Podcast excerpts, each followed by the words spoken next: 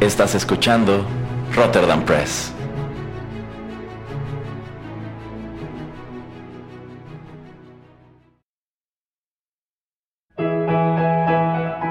Rotterdam Press presenta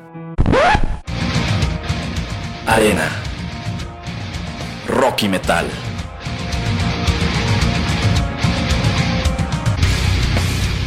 Un programa dedicado al lado más intenso de la música.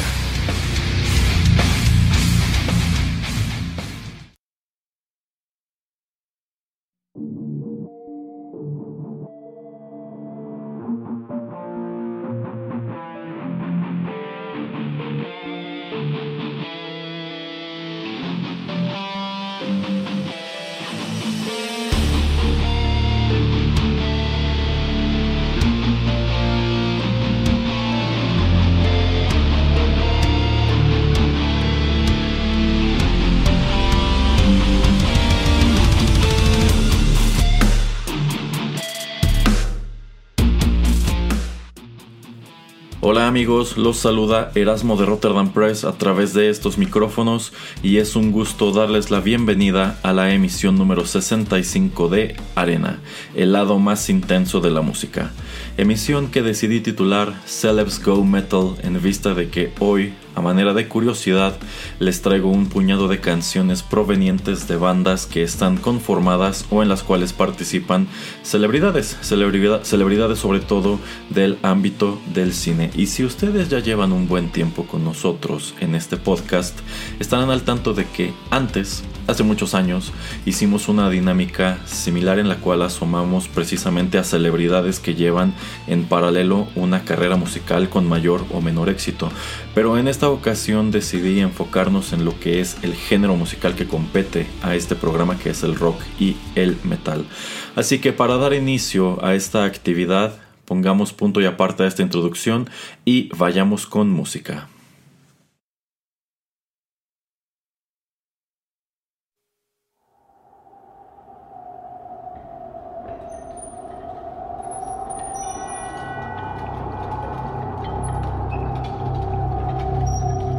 He came up to the window in the mist, as I'd seen him often before.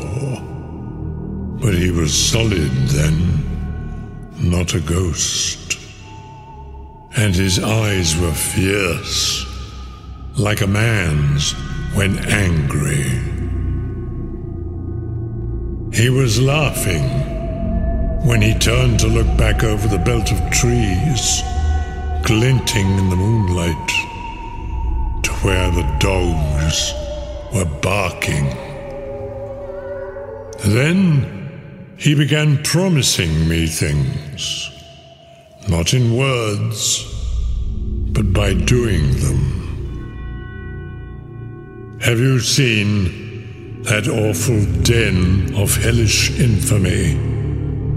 With the very moonlight alive with grisly shapes.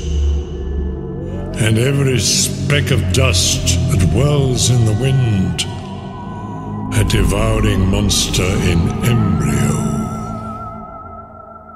Listen to them, the children of the night. What music they make.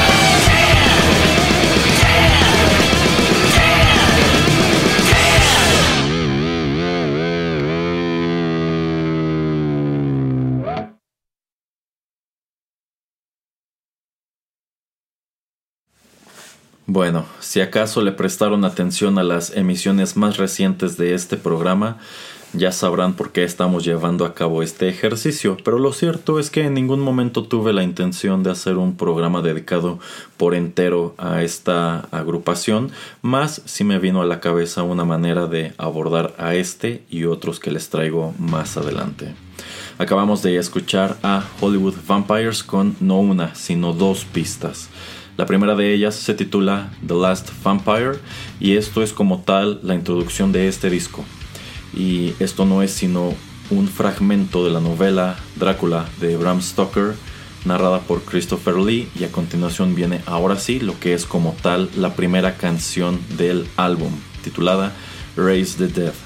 Y estas dos pistas forman parte del álbum debut de este conjunto, titulado también Hollywood Vampires, que aparece en 2015 bajo el sello Republic. Esta canción fue escrita por Johnny Depp, Bob Ezrin, Alice Cooper, Tommy Hendrickson, Bruce Bitkin y Rob Kionel.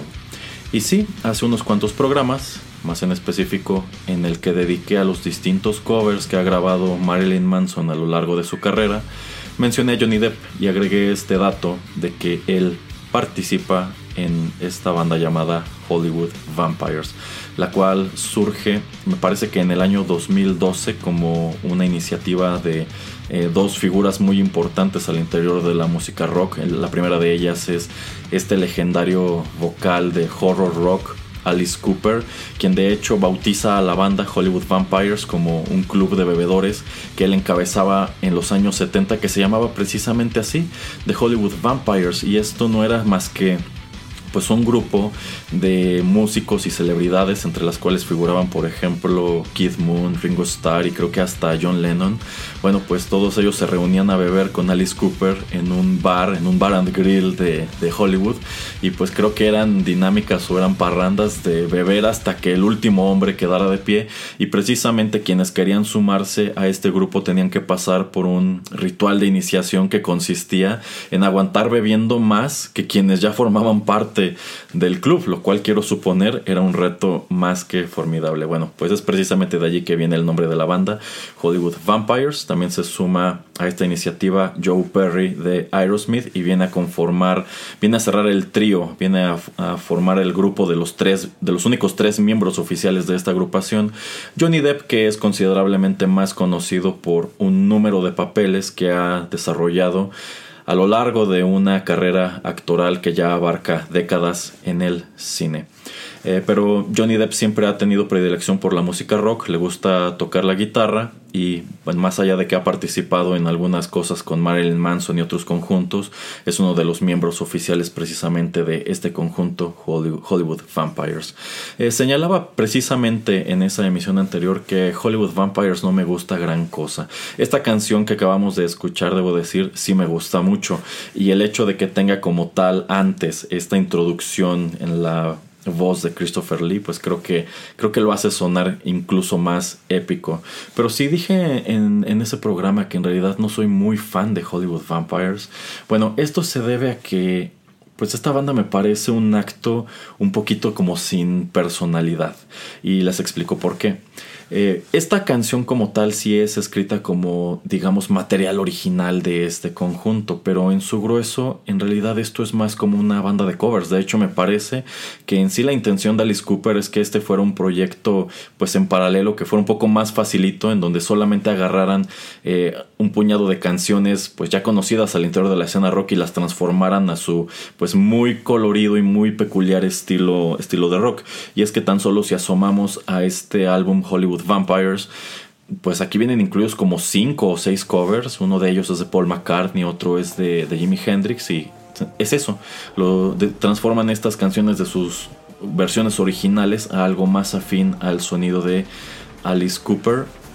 Y en vista de que aquí encontramos a un eh, grupo de músicos itinerantes, bueno, yo siento que eso es lo que contribuye a que en realidad el sonido del material original no sea muy uniforme. Porque ya les dije, solamente tenemos a tres miembros oficiales que son Alice Cooper, Joe Perry y Johnny Depp. Pero algo que me parece muy curioso es que en realidad Joe Perry, por ejemplo, no participa creo que más que en las últimas cuatro o cinco canciones de, este álbum. En este en específico creo que no toca como tal.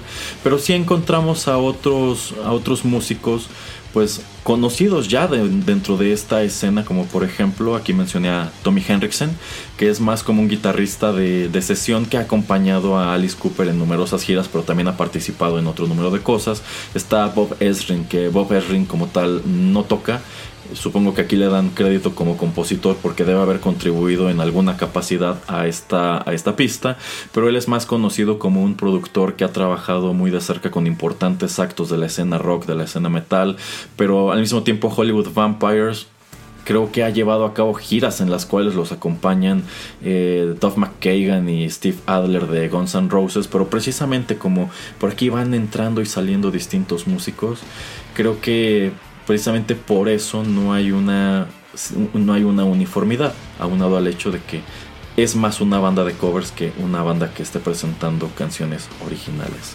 De hecho, como precisamente todos estos músicos suelen estar ocupados con, con, otros compromisos, pues tampoco son muy prolíficos, solamente tienen dos álbumes, este de 2015 y creo que otro que salió uno o dos años después, pero eh, precisamente antes de venir a grabar acabo de leer que anunciaron que este año 2022 van a juntarse de nuevo y harán una, una gira, no sé si por los Estados Unidos o también eh, fuera de este país. Y yo pienso que esto es más que nada como para aprovechar, si no es que celebrar esta victoria legal que tuvo recientemente Johnny Depp en los tribunales y que parece pues volverá a ponerlo en camino y le permitirá retomar esta le, permitirá retomar su carrera luego de este bache de unos cuantos años, pero bueno, esos son temas en los cuales creo no amerita profundizar en este programa.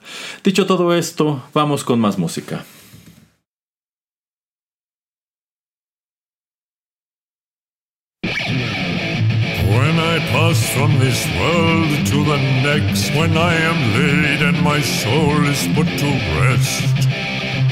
My legacy will be there for all to see. Or how long after I am gone will my deeds outlive me?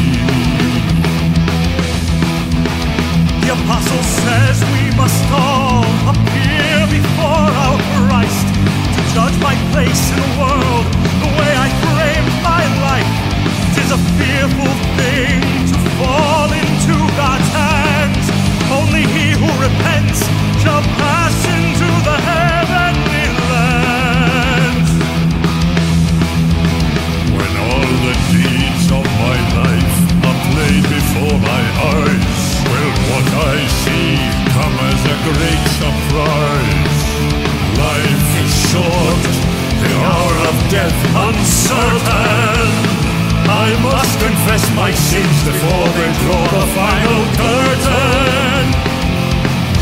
be remembered for my victories, small and great.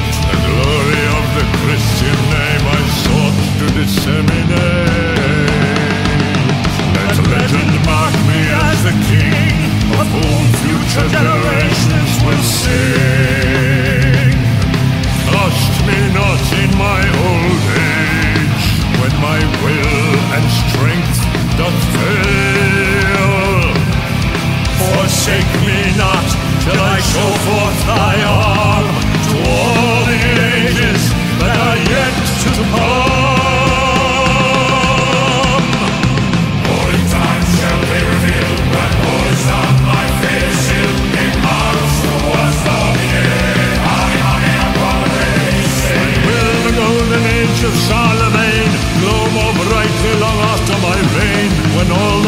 battles have been lost and won.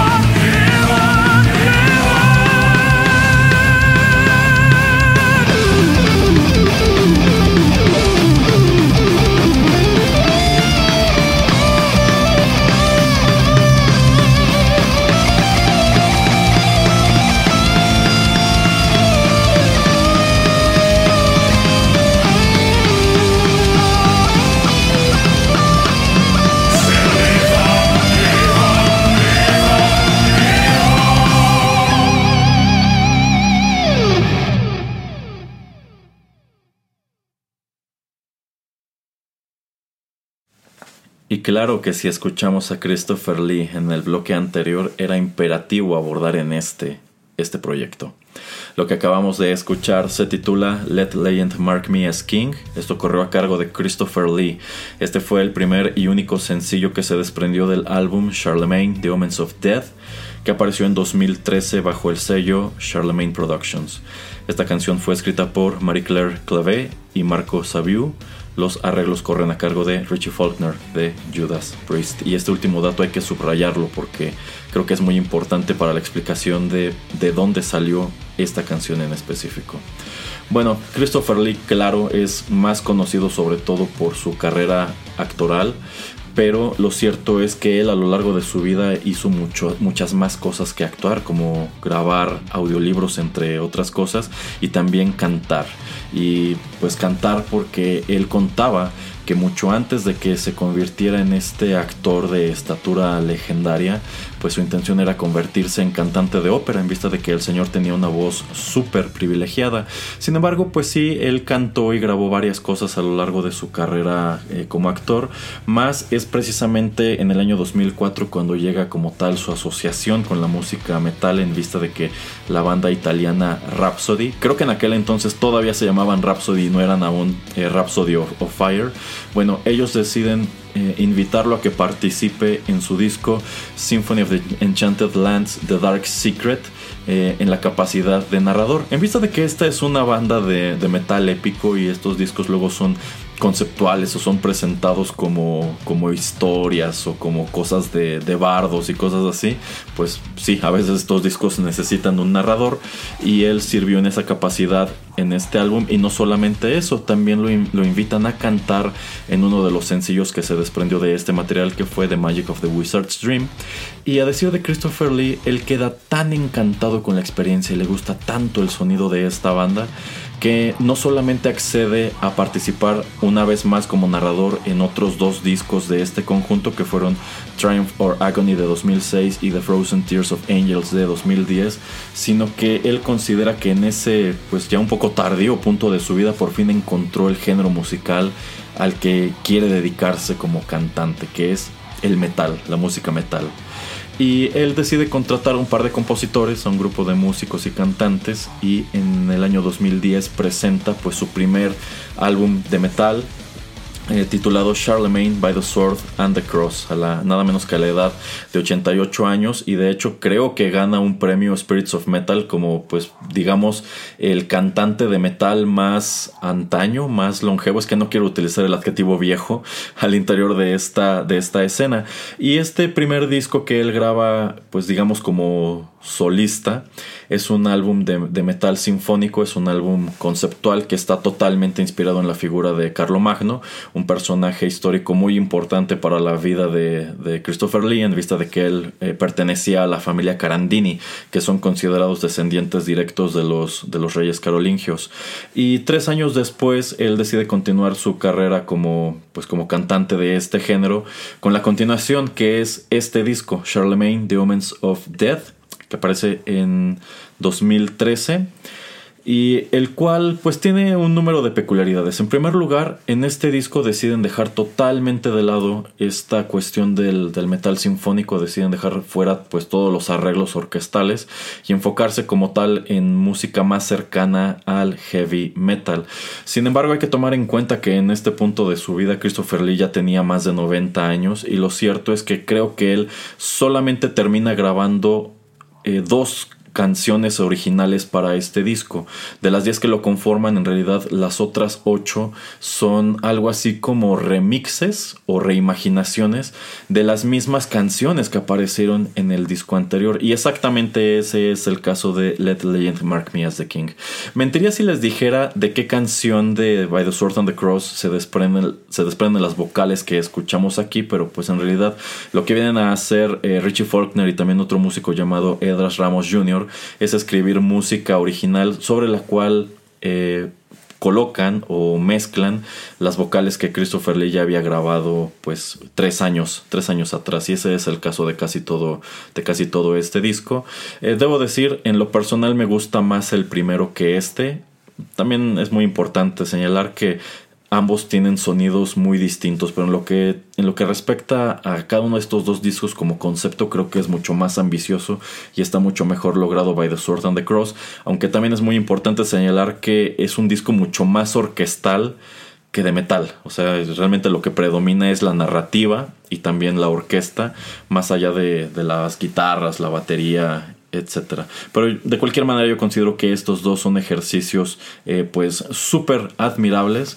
Él todavía tiene tiempo de arrojar otro álbum en el año 2014 que fue Metal Night, que solamente incluye me parece que tres o cuatro canciones, dos de ellas se desprenden del musical El hombre de la mancha y creo que como tal su último crédito eh, al interior de esta industria, pues es precisamente esta narración que les presenté antes de la canción de Hollywood Vampires. Creo que eso es como tal lo, último que él graba antes de que muera ese mismo año.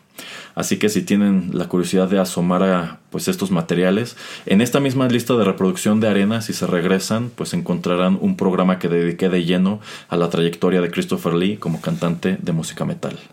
Continuemos con la música.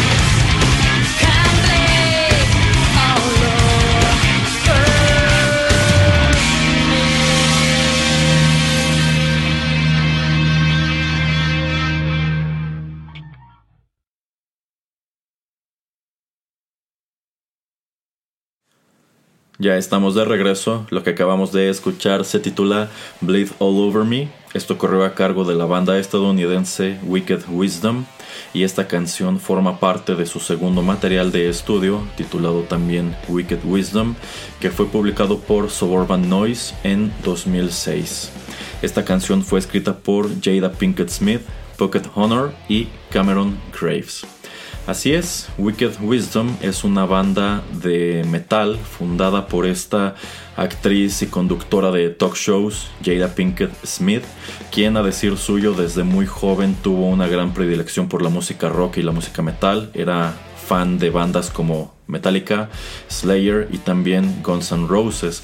Pero me llama la atención que a pesar de que tiene estas influencias, lo cierto es que cuando ella debuta en el año 2002 con este conjunto, pues no, la verdad él, mismo no suena para nada como esos actos. Pero es muy importante notar que sí suena como lo que estaba de moda en aquel entonces. Bueno, ya empezaba a pasar de moda que era el nu metal. Es decir, pues en esta canción creo que hay considerables influencias de conjuntos muy relevantes y muy vigentes en ese momento como podría ser, no quiero decir que Korn, porque lo cierto es que esto no suena mucho como Korn, pero es que si estamos hablando del año 2002, pues sí, en definitiva el nu metal era algo que ya iba de salida si no es que se estaba transformando. Y en este punto de la historia pues ya había no mil, ya había diez mil bandas que sonaban bastante parecido a esto. De allí que yo considere que este esfuerzo de Wicked Wisdom y pues otras dos, tres canciones que estuve escuchando de ese temprano repertorio pues la verdad suenan a mi parecer un poquito genérico. Y ojo no es que esté queriendo tirarle hate a esta a esta señora.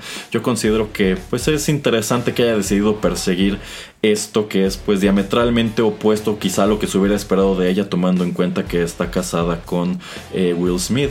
De hecho pues esta banda en un principio no fue tomada muy en serio porque eh, cuando ellos cuando debutan con su primer álbum del año 2002 que no tengo el título a la mano en este momento me parece que una de sus primeras presentaciones es como teloneros de un concierto de Britney Spears y qué banda de nu metal querría querría abrir, un concierto de Britney Spears pero posteriormente este, son invitados a formar parte de algún Ozfest. Es ahí en donde los descubre Sharon Osbourne. Y me parece que ella, si no produce este segundo disco, creo que ella lo encaminó o una cosa así. Que mirando en retrospectiva, eh, pues Jada Pinkett Smith hace Hace, hace, relativamente poco, cuando estuvo junto con su marido en el ojo del huracán por cierto evento desafortunado que ocurrió en una entrega de los Oscars, bueno, pues señaló que eh, al parecer para ella Ozfest como tal no había sido una gran, eh, una gran experiencia. Y después de esta presentación, eh, pues ella se va de gira en un tiempo con pues otra banda de nu metal más o menos conocida en aquel entonces que era Seven Dust. Eh, lo cierto es que esta carrera musical o esta carrera al interior de la escena metal fue algo más bien esporádico para, para ella. Este conjunto como tal sigue en activo, pero creo que ya no han arrojado como tal álbumes. Son una de estas bandas que ya está más enfocada en sencillos y me parece que una de las hijas de la pareja ha participado en alguna capacidad en ello. Pero precisamente haciendo investigación para este, para este programa, en primer lugar debo decir yo nunca había escuchado esta banda. Sí sabía que estaba allí y me vino a la cabeza de vuelta con pues todo este meollo que acabo de, mencionar. Eh, nunca la había escuchado, nunca le había dado una oportunidad. Sabía que era, que era nu metal y pues que tiene una gran cantidad de haters allá afuera. Yo quiero suponer más que nada por esto que acabo de mencionar de Britney Spears y pues por la clase de celebridad que es como tal Jada Pinkett Smith. Eh, pero al momento de escucharla y ponerme a investigar un poco, descubrí que unos años después, me parece que por el año 2010 más o menos, eh, precisamente ella decide formar un proyecto pues como entre spin-off y como proyecto alternativo que se llama Wicked Evolution, que ya no es una banda como tal de, de nu metal, es más yo diría que no es como tal una banda de metal, pero es una banda que tiene considerables elementos de la música metal y yo considero también de jazz y de rock progresivo sin tener una sola guitarra, porque ella decide adoptar una configuración que pues termina, termina por sorprenderme mucho, que es eh, pues vocales, un bajo, dos pianos y una batería. Y me debatí mucho entre traer esa canción que descubrí y esta, pero yo considero que esta se presta un poco más a los propósitos del programa, pues por su sonido. Pero si tienen la curiosidad, yo les diría, creo que al menos esa primer canción, que es la que les arrojará de inmediato YouTube si escriben allí eh, Wicked Evolution, creo que es interesante si se aproximan a ella con una mente abierta. Allí se los dejo como tip. Bueno, vamos con otra canción.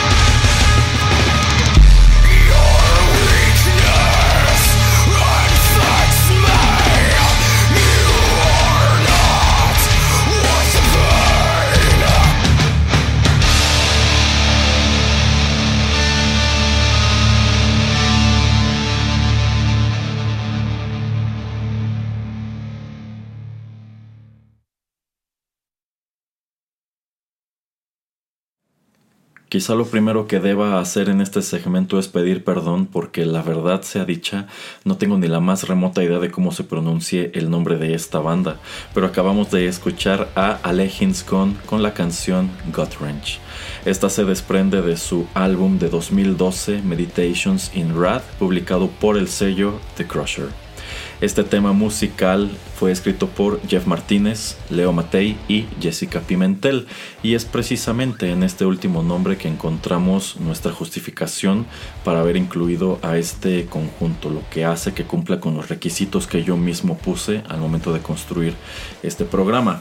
Y es que Jessica Pimentel es una actriz estadounidense conocida sobre todo por haber interpretado a uno de los personajes de la serie de Netflix Orange is the New Black, la cual debo decir nunca he visto porque nunca me llamó la atención, nunca, nunca logró atraparme pues los avances ni nada de eso.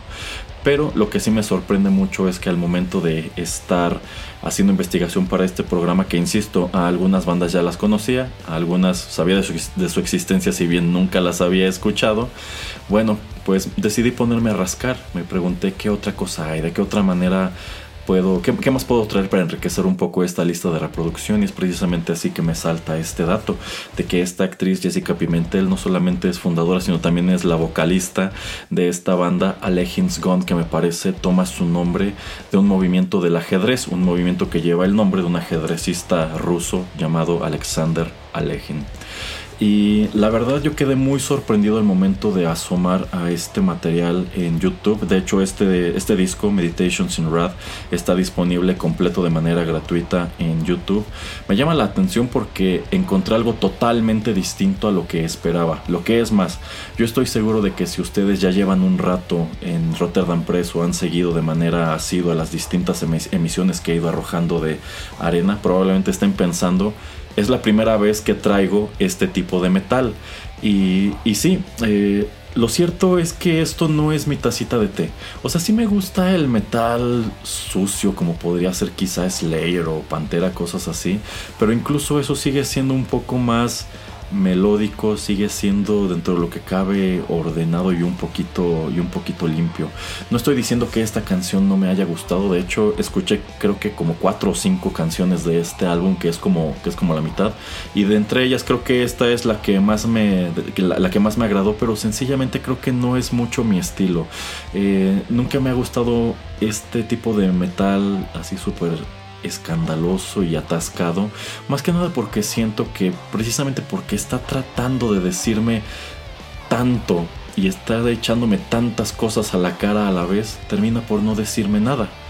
Pero ustedes pueden hacerme saber si les gustaría que les trajera un poco más adelante, pues música más parecida a este estilo. Así que, pues si bien es una banda que yo no conocía, esta es una actriz con cuyo nombre la verdad no estaba pues prácticamente familiarizado. Lo cierto es que sí me llevo una sorpresa porque jamás me esperé encontrar una cosa así. Pero bueno, para ir terminando con este ejercicio, vayamos con la última canción de nuestro programa.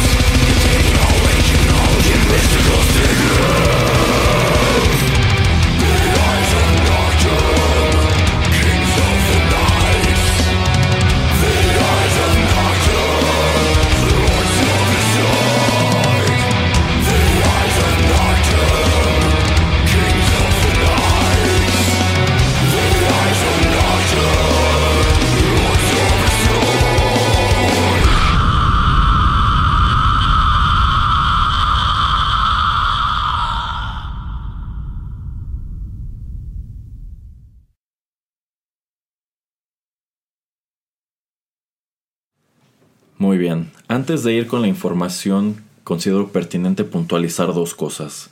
Primero, así como es la primera vez que traigo a este programa esta especie de extreme metal que hace Alejins Gone, también es la primera vez que traigo black metal, lo cual estoy seguro debe hablar pestes de este podcast. y en segundo lugar, en todos los casos anteriores, la celebridad en turno estaba ligada de manera directa a la banda que escuchamos. Pero aquí esto es más bien una extensión. Digamos que aquí hice trampa, me tomé una enorme libertad, más que nada en nombre del contenido y la curiosidad. Acabamos de escuchar a la banda estadounidense Eyes of Noctum con la canción Eyes of Noctum, la cual se desprende del álbum Eyes of Noctum, no, no es cierto. el álbum se titula Inceptum y apareció en 2009 bajo el sello Morbid Rose. No encontré datos de quién escribió esta canción, de hecho no hay mucho no hay mucha información sobre esta banda en el internet más allá de un pequeño apartado en Metal Archives y una pues muy fugaz mención en, Wikipedia. Eh, en sí, este disco Inceptum es hasta hoy el único álbum que ha dado este conjunto, que al parecer ha tenido también a un gran, o tuvo a un gran número de músicos en su, en su alineación, uno de los cuales es nada menos que Weston Coppola Cage, quien es el hijo mayor de Nicolas Cage, quien de hecho por sí solo es un gran entusiasta de la, de la, música metal y al parecer es un gran entusiasta del black metal en específico y al parecer este es un gusto que contagia a su hijo mayor, quien de regreso en el año 2009 participa en esta banda Eyes of, of Noctum, que me parece que él es como tal el fundador de la, misma, pues como cantante. Pero en vista de que un, un, gag recurrente de estas bandas de black metal es que no suelen presentarse eh, con sus verdaderos nombres, pues claro que este, este chico Weston tiene también su nombre de black metal que es Arcane. De hecho, en este disco participan Arcane, Donner, Nevoran, Vardar, Moloch y Templar Siempre me ha, parecido muy pintoresco todo este asunto del, black metal.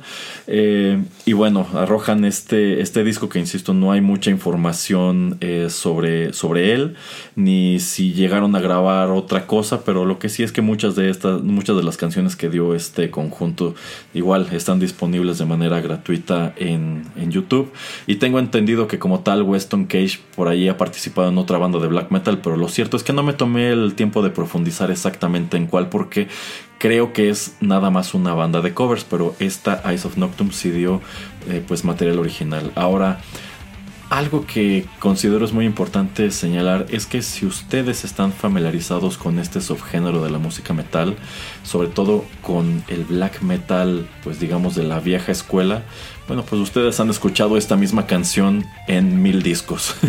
Eh, lo cierto es que creo que no es una mala composición, pero al mismo tiempo es una composición bastante genérica al interior de un subgénero que al menos a mí me resulta bastante monótono, precisamente por esto que acabo de señalar.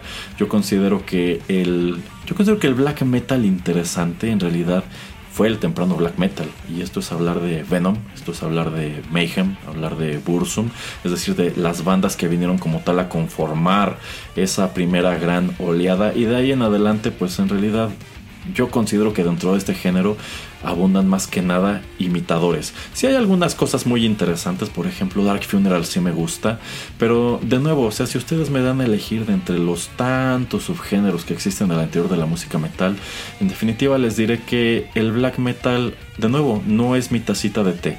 Sí hay cosas que me gustan, pero en general me apego más al material de la vieja escuela, incluso podría inclinarme por una banda que algunos dirán no es tanto de black metal o en definitiva no es de black metal como Cradle of Field, pero pues en lo que respecta a este ejemplo que acabo de traerles de pues este hijo de Nicolas Cage, yo considero que sí es un ejercicio bastante estándar para lo que se puede encontrar dentro de el black metal.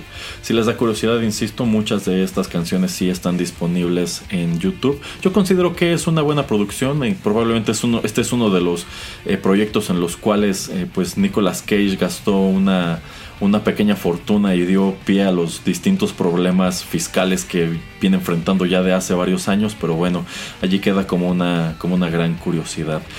A mí me encantaría que algún día el propio Nicolas Cage incursionara dentro del black metal. Creo que lo más cerca que ha estado de ello es esta película que apareció creo que hace dos o tres años de Mindy, que si no han visto, agárrense, porque es un viaje sote. Bien, es así que estamos llegando al final de esta emisión número 65 de Arena. Yo sé que en esta ocasión el ejercicio no fue para nada ortodoxo e incluso podrían pensar es algo que Erasmo se sacó de la manga en el último minuto y quizá tampoco estarían tan equivocados, pero bueno, quizá encontraron algo de interés al final del día, ¿no? Muchísimas gracias por la sintonía, si disfrutaron este programa no dejen de compartirlo. Les recuerdo que todos nuestros contenidos están disponibles de manera gratuita y están muy bien ordenados en, listas, en distintas listas de reproducción, una por cada uno de los programas que hacemos aquí en Rotterdam Press en SoundCloud y que también pueden encontrar lo más reciente en aplicaciones como iTunes, iVox, Tuning Radio y bueno, otras tantas. Se despide de ustedes a través de estos micrófonos Erasmo de Rotterdam Press y ya lo saben, aquí los estamos esperando todas las semanas con nuevos contenidos. Hasta la próxima.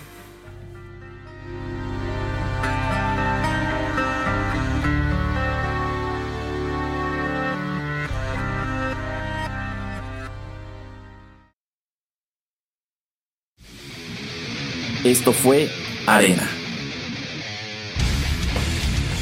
Te esperamos en una emisión más, aquí, en Rotterdam Press.